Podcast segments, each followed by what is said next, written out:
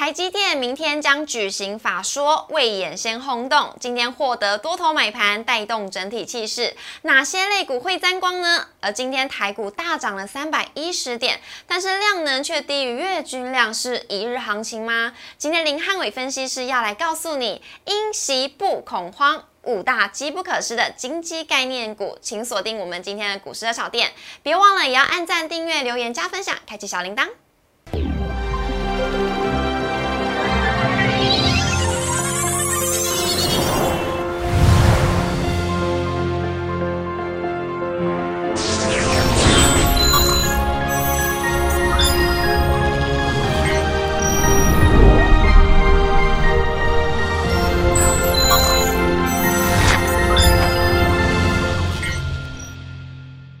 股市的小店，投资不断线。大家好，我是主持人 Coco。今天呢，看到台股大涨，我相信各位投资朋友都非常的开心。所以呢，在我们节目现场，我们邀请到的是林汉伟分析师，要来请老师来帮我们来解答喽。欢迎老师，老师好，Coco 好，大家好。老师啊，今天呢，在盘中的时候就有传出，哎，暑假出国返台可以免隔离的好消息耶！老师会想出国吗？当然会啊！如果真的出国回来，跟以前一样可以正常，就是哎，一出国回来就可以回到家里面，我觉得应该非常多人都会愿意出国啦。所以我觉得这个消息，但就记忆到今天盘面上真的有很多股票跟这个相关的都出现了大涨哦。是的，所以呢，我相信各位最想要知道就是航空跟观光现在呢到底能不能追？我们待会来。请教一下老师，我们先来看一下我们今天的主题。今天主题呢，台积电要举办的法说会就是在明天了。而今天呢，也是带动了整体气势，可以说是未演先轰动。而其实呢，刚刚我们有提到了，哎，今天是不是传出了暑假出国返台可以免隔离的好消息？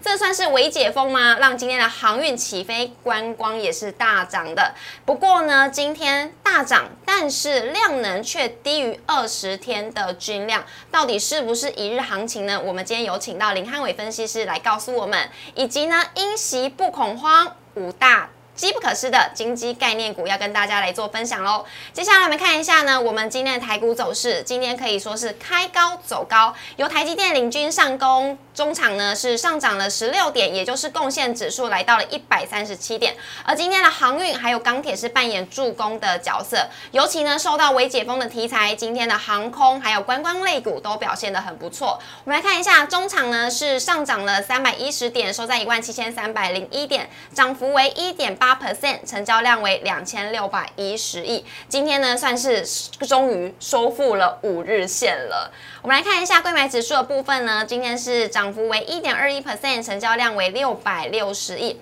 讲到这边呢，就要直接来问一下老师了。老师，你看看，明天台积电才举办法说会，怎么今天哎气势如虹啊？对，我觉得当然今天台积电那个法说会之前能够出现这样的一个发动的行情，也代表市场。第一个是认为说台积电真的委屈了，股价从这种六百八十几块。跌到五百五十几块，这波段跌幅超过两成哦。你说台湾这么好的公司，获利这么强的公司，在法说会之前股价也相对低档，我觉得今天就看到法人回补的力道。像说今天是这个周选择权跟周期货的一个结算，所以也不无有台积电拉高而去嘎空行情发动的一个机会。所以今天整个台股的一个拉高，但台积电啊、联发科啊，甚至说在航运三雄部分都贡献指数非常大的一个涨点。那以这样的情况来看的话，虽然说我们不知道说接下来。行应该怎么走？但今天毕竟大盘是这样五线的关卡，就整个技术线型来说的话，一个空头的走势，如果整个指数能够站回到五日线，代表说这边我觉得空头的力道开始有在转变哦。哦，开始在转变了。但是呢，很奇妙的是，今天的量能稍微有一点不足，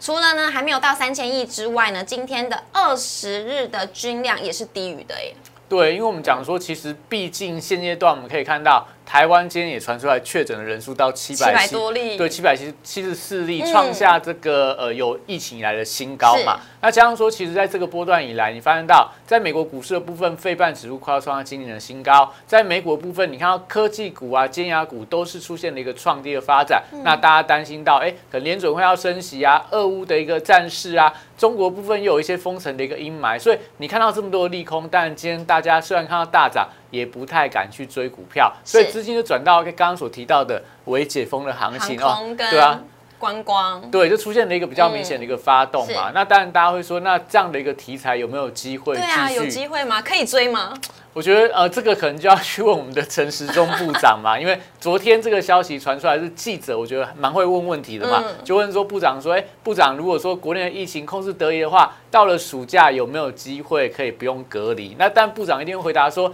呃，这个我们可以考虑嘛，是，他不会可能性，有这个可能性嘛，他不会直接说不可以，或者说直接说可以，所以我觉得记者很会问问题，但部长也蛮会。做官的啦，是 对，所以也代表说，其实接下来你说这些观光族群呐、航运族群呐，有没有办法就是涨势继续延续下去？我觉得可能就是说，哎，这记者有没有办法再去问部长，能够挖出更多的东西？但如果就技术面来看的话，可以看到，当大盘不好，当资金稍微是比较不够的时候，这种观光股它轻薄短小。航空股部分的话，其实又这个当冲客爱爱冲的一个股票，我觉得都还是有机会的，都还是有机会的。那以上留给大家来做参考留意喽。那我们来看一下今天外资法人的动向。今天外资呢是终止连六卖，今天转为买超为一百零五亿，而投信呢则是持续的在买超，买超为三十一亿。今天的合计买超为一百四十九亿。外资今天买了华航、长荣航、群创、长荣以及阳明，哎，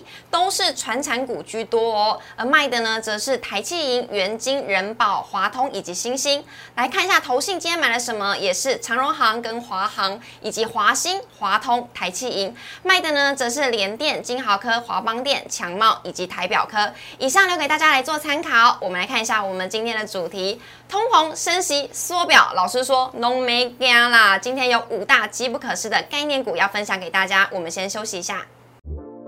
股市的小店邀请您按赞、订阅、分享、开启小铃铛，每天最及时的大盘解析、多元的投资议题及教学、股票疑难杂症，欢迎留言。网友 Q&A 单元告诉你，周末特别单元带您预知下周强档标股，欢迎搜寻股市热炒店，投资话题不断线。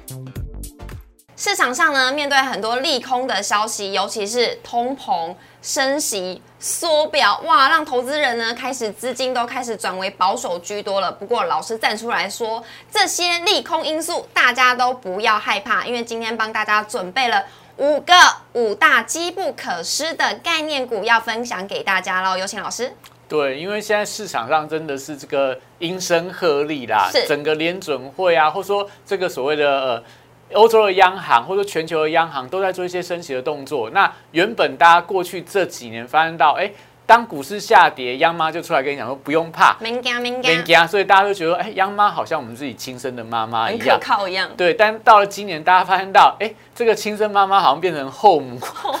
后妈。看起来股市的下跌，他们都说没关系，我们为了要控控制通膨，股市跌我们完全不管它。所以你看到我们字卡可以看到，其实在今年，我觉得最大市场的一个转变，就是说，因为央妈的态度从原本的相当的鸽派，转为所谓的一个鹰派，所以就造成说市场有非常大的一个恐慌。那这时候大家就可以想到，哎，那在我们过去小时候都玩过一个游戏嘛。叫做老鹰抓小鸡，老鹰抓小鸡。对，那 Coco，你以前都是当老鹰、母鸡还是小鸡？我当小鸡，都当小鸡。所以你当小鸡应该会比较喜欢说，最好一个有人保护、很快的人，然后动作又快，我躲在后面就不会被老鹰抓到了。没错。所以，我们今天的主题就跟大家讲。怎么样去找到那个非常可靠的母鸡？你躲在母鸡的后面的话，你的股票就不会受到任何的一个伤害。是，所以现阶段我觉得大家当然先去观察一下，以目前所谓的一个央行的态度，到底接下来到底央行会出现什么样的变化？所以我们看一下我们字卡的部分。你可以看到哦，现在其实央妈因为是先阴，所以后面他们什么时候转歌，我觉得就是接下来大家可以观察的重点跟关键。所以你看一下我们那个央妈先阴后歌部分，我觉得接下来大家就可以留意一下，到底什么时候会出现所谓的一个鹰派转为鸽派。如果真的出现鹰派转为鸽派的时候的话，这时候你就可以放心大胆的去做多股票，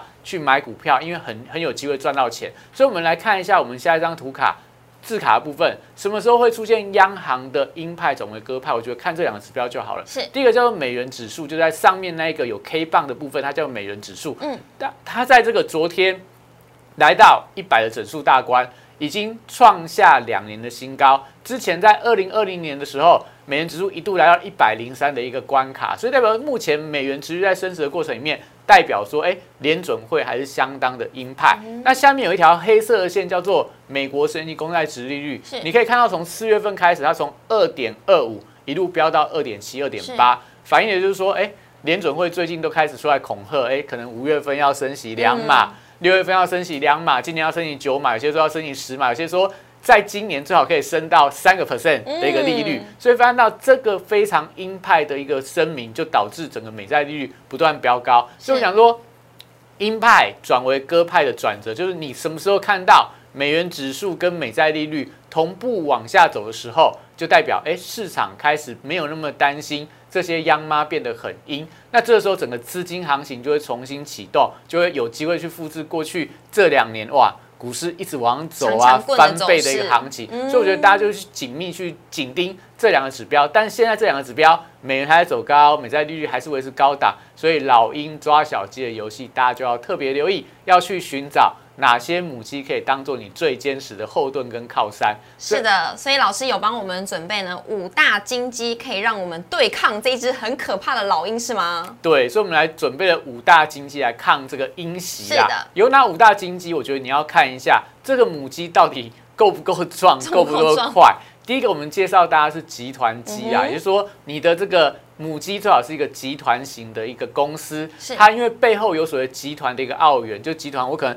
哎今天给你比较多的订单，我今天比较把比较好的技术、比较好的产品给这间公司来做一些。呃，相关的一个研发，那就会导致这家公司它可能因为虽然说外面大风大雨啊，但因为集团保护你，集团让你的业绩、让你的成长性更高，所以他们就比较不会受到所谓外围的本益比的修正。所以集团就，我觉得大家可以留意。另外，政策机是政府政策保护。获利可以得到国家的认证，产业界的部分的话，产业趋势比较明确，所以它的成长性有机会超越升息的一个速度。那涨价机就是，如果获利跟涨价挂钩的话，通膨越高，它可以赚的越多。那什么叫金融机？就是它直接跟老鹰站在同一边嘛。对，所以一旦遇到升息啊，利差越大的时候，其实老鹰站在同一边的金融股，它就有机会受惠到。整个利率的一个上升，所以我们来分别来看一下，到底有哪些集团机等等的一个部分，哪些族群大家可以留意。第一个集团机刚刚提到了嘛，因为它是集团当中的小金鸡，是的，所以每次只要有小金鸡的挂牌，都会得到一些资源的倾斜。我举几个集团让大家做一个参考，比方说类似红海集团，是大家知道红海集团它的。转投资，它旗下直接持有公司，目前在台股当中大概有五十几家，嗯，所以每年红海都会有传闻中的小金鸡，就每年红海集团当中都会出一档非常标、非常标的股票，也代表说。当这么大的一个集团，这么大的一个事业体的时候，当他把资源灌到某一家公司上面，它就会造成股价有非常强劲的表现。所以红红海集团的股票，我觉得大家都可以留意到。最近其实有一些股票，类似金鼎啊，类似这个所谓以盛啊等等的部分，我觉得都可以留意。好像这个在整个集团的一个资源倾斜底下，我觉得都会有非常大的一个机会。那另外一个集团叫做华兴集团，是国内非常知名的集团，因为。它旗下有非常多公司互相投资来，互相投资去，类似大家可能比较常听过，类似最近很有名的金星啊、新唐啊、什么华兴科啊，这些都是华兴集团旗下的公司。每年大概如果是老股民都知道，说每年只要到三月、六月、九月、十二月，集团做账里面都有华兴集团背后的一个生意。所以这个集团大家也可以留意一下，它也会在。整个行情不好的时候，他们很多相对会有比较好的一个表现。嗯，那另外一个很有名的集团，就最近这个炒得沸沸扬扬的长荣，对啊，哥哥啦、弟弟呀，然后姐什么最强姐夫啦，一大堆的一个消息。我觉得因为争股权之争，导致他们这个集团，我觉得现阶段看起来有蛮多的故事。这样说业绩其实也相当的好，所以这个集团其实大家也可以留意一下，像什么长荣航空啊，今天股价创波段新高。那长荣啦，或者说是个什么长荣钢啦、荣运啦，非常多它集团的股票，其实我觉得股价的一个位阶不算非常高，本益比也都比较偏低，其实都可以留意一下。在这种集团的澳元又搭配上说这种股权之争的题材，我觉得长荣集团也是大家接下来可以留意的标的。那再往下看，另外一个经济叫做政策基，也就是说政府的政策在保护它，所以。当你发现到今年台湾的政府的政策的方向，他就告诉你说，接下来它会有非常大的一个商机。是有哪些政策？老师我知道，像是呢，可能绿能啊，还有快筛国家队啊，对你都知道，因为我们也上面也写。是的，你都帮我讲了。先回答。对绿能跟节能的一个部分，因为今年大家不要忘了年底有县长的选举，所以假设今年接下来就是。五月份可能会非常热，嗯。所以一旦出现断电的话，可能会影响到政府的选票。哦。所以我觉得整个政府其实今年在资源的部分的话，对绿能节能产业会有非常重大的一个产业的一个扶是植的力道。那另外大家可以发现到，刚刚提到的嘛，台湾疫情真的是蛮严重的嘛，所以在最近，大家可以发现到很多的企业、很多公司，你上班就要先做快筛是。那目前很多在北北基桃这些重点重点的区域，看起来也要有类似这种类普筛的一个嗯动作产生。对所以对整个快筛的一个世纪的呃营运状况，我觉得可以持续乐观去看待。嗯所以快筛国家队这个题材，代表着说，哎，政府会像过去的口罩国家队一样，它会保证你的采购量。对相关公司来讲，我觉得它就会有一个业绩的保证。所以最近大家可以发现到类似什么亚诺法啦、A B C K Y 啦、瑞基啦、泰博啦、宝林富锦啦，这些都是最近台股当中的标股，就是他们是政策机，它就不会受到什么美债利率飙高啊、美股破底啊，它其实股价都会走自己的路，继续维持创高的格局。是哦，可以继续维持创高，因为现在股价处在高档，大家就很好奇说这样子还能不能追它？我觉得观察指标要看是。亚诺法啦，哦因为亚诺法是这个波段涨最多，它在嗯。短短大概两个礼拜面出现七根的涨停板，所以它现在被列入到所谓的分盘交易的股票，所以今天看起来这些快筛国家队股价出现走弱，我觉得跟亚诺法被分盘交易有关，哦。因为他们必须要滚量的上攻，但如果分盘交易的亚诺法最近股价没有跌的非常多的话，其实我其实觉得其他股票都还有机会啦。嗯。那另外解封就刚刚提到嘛，我们要问陈部长到底对，这个解封，但是不管是是不是真的暑假解封啦，嗯。但我觉得这个长期趋势，你看到所谓的全球都在开放边境嘛，那也传出来说韩国这么严重疫情的国家，它也在户外也可以不用戴口罩了，嗯。所以。也代表，我觉得在全球开放观光、解封经济这样的趋势是没有太大改变，甚至说连对岸我们的对岸这个上海啊，或者说在一些所谓昆山，慢慢也传出来一些区域性的微解封的情况。我觉得代表说，其实现在全球对这种疫情的所谓封锁的措施开始有慢慢在放宽的一个迹象，所以对台湾相关的解封相关的概念股。观光跟航空可能短量来看会涨非常多，嗯但是如果长线真的是往这个方向去走的话，我觉得他们未来商机都还是有非常的大。嗯那再看到下一个经济就是产业机，也就是说，虽然说升息速度很可怕嘛，今年可能就升到美股升到二点。五个百分点，嗯所以以现在情况来看再升个九码，那台湾的部分也传出来说，央行可能要再升两码左右嘛。嗯但是如果你的产业它的成长速度超过升息的速度的话，哦，你想想看，会不会很有机会？它有办法打败所谓的市场的一个修正的卖压。所以，我们帮大家选出来哪些产业，它的年复合成长率如果超过三成以上，我觉得就很有机会嘛。你说这些央行再怎么会升，它一年也不可能超过三十个 percent 嘛。嗯所以。这样的情况里面，我觉得这三大产业大家都可以留意。第一个是电动车产业，大家都知道说，现在全球的电动车看起来是未来产业的趋势嘛，嗯所以未来五年的成长性相当的一个强势。另外就是在物联网的一个产业，因为大家可以发现到五 G 开始普及了，很多东西就开始有联网的功能。嗯对对，我们冰箱可以联网，我们洗衣机可以联网，我们电灯也可以联网是，所以这些都会带动物联网有相当多的一个需求的一个情况。那另外大家也不要忘记了，去年我们跟大家介绍元宇宙产业现在很多的厂商加速在投入相关的元宇宙，所以相关的硬体啊、软体啊、内容啊，我觉得其实都在接下来都有机会。特别股价最近修正的幅度非常的大，嗯反而大家可以留意到它低阶的一个买点。那在下一个经济的部分是涨价机，也就是通膨。通膨很严重，对，你看到通膨严重，你就知道说物价一定会非常的贵嘛，所以你会看到今年哎、我刚刚今天上来的时候看到新闻说，连霸涨都要涨很多啦。涨多少？涨从原本一颗大概三四十块，今年说会涨到五六十块。那端午节不就吃的很贵的？对，以前以前我们可能就是哎、可能肚子饿一点，可能吃两颗到三颗。嗯我今年可能你妈妈给你吃一一颗颗，就说卖假胸谁不要就贵了。对，所以今年全球通膨年真的物价没有最高，嗯只有更高，所有东西都越来越贵，越来越贵。所以当中你可以发现到，像我们之前也在我们这个乐草院跟大家介绍了春耕啊、农粮的股票啊、化肥的股票啊。都在最近期表现还非常强，这样最近整个台股就有一个开心农场的族群走势非常的强嘛，嗯。所以我觉得这个都是接下来还有还有机会的一些相关的股票，他们都会受惠到联准会为什么要升息，就是因为物价涨很多嘛，嗯。所以物价涨很多，你就去买物价涨很多的股票，哦。我觉得就是有机会去抵抗这样的一个卖压。另外，最近基本金属的涨价的风潮，像看到金价、妖孽啊，还有说什么铝呀，还有锌啊，这些基本金属，钢铁啊、铜啊，这些涨价的力道其实也非常的强。所以这些原物料股，你可以看到类似中钢啊、中红啊，很多钢铁公布出来第一季的财报都创下历史新高或波段新高，也代表我觉得这些产业都有受到所谓涨价的一个保护。嗯，那另外大家可以发现到，刚刚提到了连霸涨都很贵啊，面也很贵，面包也很贵，所以。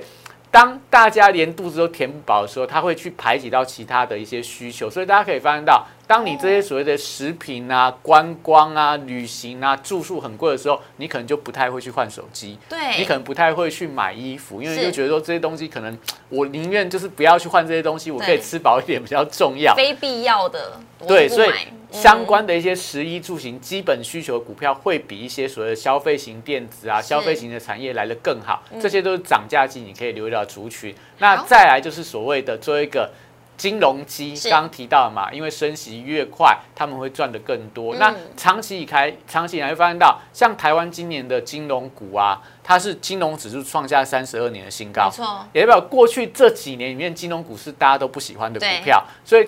这几年很多台湾的纯股族就是存的相当的辛苦嘛。但今年发现到，哇，纯股族走路是有风，因为他赚到过去这几年的利差，那今年股价又涨了大概两成到三成，所以。当整个一个通缩环境里面，它会造成说金融股走势比较弱。但今年是通膨的环境，利率开始出现反转之后，整个金融股跟过去的股性开始出现比较大的一个变化。那当然，我觉得大家可以留意到寿险族群，我们先把它排除在外。有三大金融族群，我觉得大家可以留意，它可能会受惠到整个升息有更大的一个利差的空间。第一个在所谓的消费信贷这个区块，因为大家知道说信用卡可能未来。循环利息可能会调高，所以说你的一些个人信贷部分，它都会因为整个利率调高，嗯，对，会有利差扩大的一个情况。所以销金业务大的公司。企业金控，我觉得是有机会受惠的。那另外，企业金融的业务，我觉得也有调升的一个空间，会随着利率的调升。而且今年大家可以发现到，债券市场不好，对，股票市场也不好，是。所以这时候企业过去我可以发债啊，发新股啊，他们发现到，哎，我现在发债发新股，我可能筹不到那么多资金，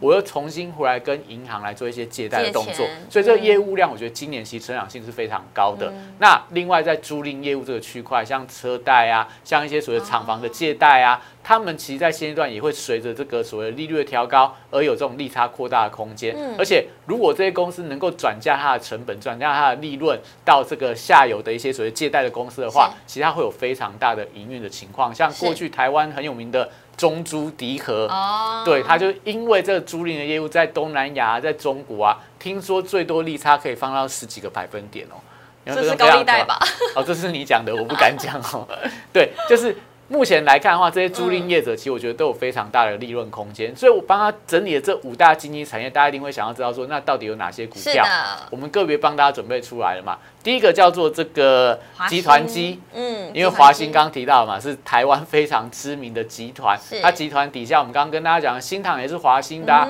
华兴科也是华兴的，金星也是华兴的，所以这些股票如果很强的话，它会回过来带给这个母母公司母机的部分，它有更强的股价表现。所以华兴本身这些转投资，其实今年股价有很强的表现以外，其实本业部分今年第一季获利也比大家想象的更强，特别是在说它最近有一个新的题材，它。价吗？镍价，它跟这个呃这个大陆的一个集团合力去开发了中国的一个镍矿，那投资了两亿的美元，取得大概五十 percent 以上的一个经营权，也代表说现在全球都在抢镍的时候，它能够抢到矿。那当然，我觉得就有非常大的想象空间。它是抢到镍矿，镍矿抢到镍矿，镍矿可以生产电动车的电池，它也可以生产不锈钢。所以对于整个钢铁业，对于整个电动车产业来讲的话，它掌握非常重要的上游的命脉。那凤凰的部分刚刚提到嘛，下半年的开光呃开放观光的期待性，玉金光是 ARVR 的产业，东碱部分化肥的价格其实最近还持续走高。中信金是消费金融的龙头，所以我们来看一下这五档的 K 线，刚刚提到了嘛。你看它这两天转投资镍矿的消息出来之后，哇塞，两根带量的创高，今天是涨停板锁住，爆了一个非常大的一个大量，所以现在走出一个非常强劲的多头。这样说，如果说接下来这个所谓全球的镍价的价格持续像妖孽一样继续走高的话，我觉得华兴其实在本业的股价应该会有好的一个表现。那母鸡母鸡这么强的话，如果它的小鸡同步也在走高，我觉得其实都可以留意到这个集团华信的个股，应该是集团机里面我觉得非常具备代表性的一档股票。嗯，那下一档股票是这个所谓的政策机嘛，是刚提到了嘛，下半年开放观光的一个期待性。是的你看股价其实，在台股，我们从大概三月份，其实台股是出现了一个比较明显的一个走跌嘛，但你看它股价一直维持在高档横盘，嗯主要原因在于说，因为过去这几年，从二零二零年、二零二一年，台湾的观光市场非常的萎靡。对。全台湾无薪假最多人数的公司就是在旅行社就是嘛，旅行社。对，所以对当过去他们这么糟的一个业绩的时候，很多人手上都不会有凤凰，你不会有凤凰，你不会有雄狮，你不会有三富，因为它亏得很惨嘛。嗯所以很多人都把股票停损在低点，那发现到股价涨上来之后，哎，股本这个所谓的筹码都在一些主力大户的手上，当他们不到货的时候，股价就不太容易跌。所以我觉得哦它受惠到这个题材，只要股价没有出现爆量长黑破线之前，我觉得都有机会啊。虽然说我不知道陈部长接下来会怎么讲，但是只要这筹码没有松动，量能没有出现太异常的情况的话，嗯我觉得应该都还有机会再维持一个上涨的格局。那在另外一档叫做这个玉金光。对，也就是所谓的产业机的部分，嗯因为法人其实看衰大力光啦，是啊但是外资其实调高了玉金光的一个或所谓的一个买进的平等，主要在于说，因为他看好玉金光会收回到今年 AR 跟 VR 产业的大爆发，未来几年在元宇宙的一个市场的带动底下，可能 AR 跟 VR 的一个产业的市值，或者说整个产业的成长性，每年都超过三成以上的成长，所以玉金光是当中 AR 跟 VR 镜头供应的。主要的一个厂商，嗯所以如果说大家开始在卖头盔啊、卖 AR 眼镜啊，它会带动玉金光的业绩水涨船高，哎股价位阶真的比较偏低啊，现在才好不容易站回到月线的一个关卡，所以可能在月线跟季线这边，每到月线附近，我觉得你可以做一个低阶。那季线关卡如果正式突破的话，可能就会比较中波段的一个反弹行情。嗯那另外在这个涨价季的部分，当然就在我们之前跟大家介绍过的东碱。东碱。对嗯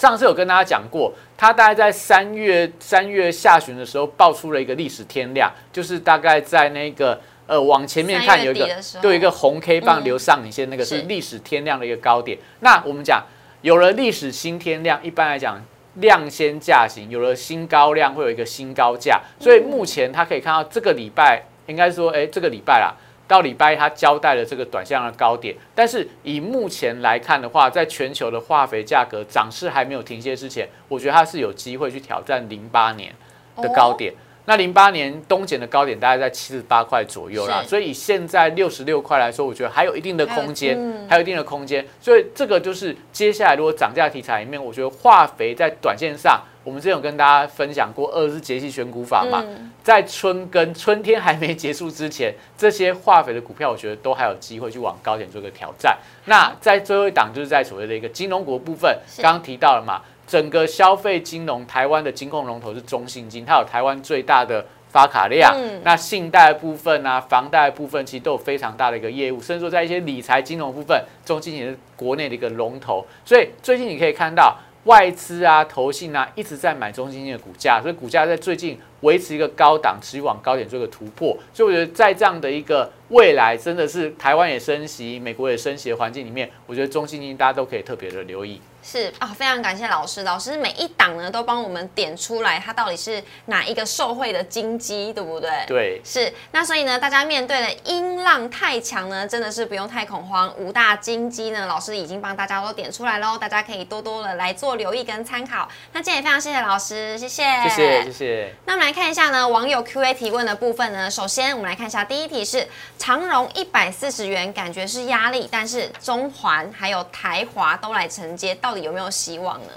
我觉得应该还蛮有希望的、啊，因为他们进场价格我记得好像在一百三十三块到一百三十四块之间，所以就算今天涨到一百四十块才赚六块啦，那这么大的公司投资这么多的金额，嗯。他不会只想要一张赚六块钱就想要绕跑嘛？，他就是老师刚刚有讲到了集团机，集团机嘛，嗯。所以你看它长荣今天股价是站回到季线，站回到月线的关卡。如果就短期均线来看的话，它上档是没有均线的一个反压，嗯。但因为之前它在这个三月中就是公布出来减资之后，它曾经有爆量一个长黑 K 棒，就是在那个一百七十一往后面大概算几根，有一两根。黑 K 棒有一个非常长的一根黑 K 棒，是那一根是带大量的一个往下杀，灌破了月线的一个支撑，嗯那边的压力大概在一百五十块左右啦，也代表说现在一百四到一百五十那个比较大的反压之前，我觉得还有十块钱的空间。嗯那这时候我觉得，当然你还是可以顺势去操作，到一百五十块的时候，你再看一下台华、中环他们有没有开始做一个出脱股票的动作，再做一个特别观察就好了。好的，那我们来看一下第二题是华邦店今天是跌升反弹，还是要翻转局面呢？因为华邦店呢从哇上面一直跌跌跌下来，今天终于出现一颗红 K。对，你可以看到，其实下面呃这个法人部分，大家就可以解读你的一个问题了啦。因为华邦电是从三十六块，法人就开始到货，特别在投信的部分，嗯连续性站在卖方，一路杀到二六点九块，所以来到今天，它是出现了一个跌升的反弹。但是你要出现比较明显回升的行情的话，可能法人要开始出现比较明显的回补。但是以现在全球对于低润的市况，我觉得看的是比较保守，所以我们先以跌升反弹试之，最少它要能够回到月线之上，我觉得整个一个中期反弹的格局才会成型。是好，那最后一题呢？我相信是各位投资朋友今天最想要知道的，就是暑假反国免反国免隔离有希望吗？因为长荣行呢创新高，华航今天也大涨，老师会怎么看？这个是长荣行，对，我觉得以短线上来看，今天在高档留了上影线，可能大家就稍微要去提防一下哦，因为今天其实是因为这个所谓的小题材，对题材的带动，让股价出现发动的情况。嗯但长荣行可以看到，长荣行跟华航都是一样，之前股价的修正是因为国际油价往上冲高，嗯。那最近其实国际油价又慢慢站回到一百的一个整数大关，那也代表说，如果接下来油价又在往上飙高的话，我觉得可能在短上长荣行也好，华航也好，高档要在持续的垫高，我觉得是难度比较高的。但是因为目前油价还没有走出之前非常强劲的格局，嗯所以大家可能最近可以去追踪一下法人的筹码，因为法人最近开始在买这样的股票，如果法人再买。股价会涨，你还可以顺势去跟进，只是说因为最近量比较大，而且盘中当冲客太多，所以尽量就不要盘中看到那种哎涨个三趴五趴就追进去，可能短上会有这种套牢的风险。是的，那以上呢是我们今天节目内内容，留给大家来做参考了。希望呢今天的节目对各位投资朋友都有解答我们心中的疑惑了。那也别忘了，如果喜欢我们这一集的内容，记得在留言区打上加一，让我们知道呢你在支持我们。记得在我们影片的最后呢，也要记得按赞、订阅、留言、加分享，还要开启小铃铛。每周一到周五晚上九点半准时的在 YouTube 上面首播，欢迎大家一起来收看。同时，我们荧幕上面有老师的 Light 跟 Telegram，欢迎大家都可以加入，跟老师做互动还有交流。那今天也非常谢谢老师，谢谢，谢谢谢谢，大家明天见，拜。拜拜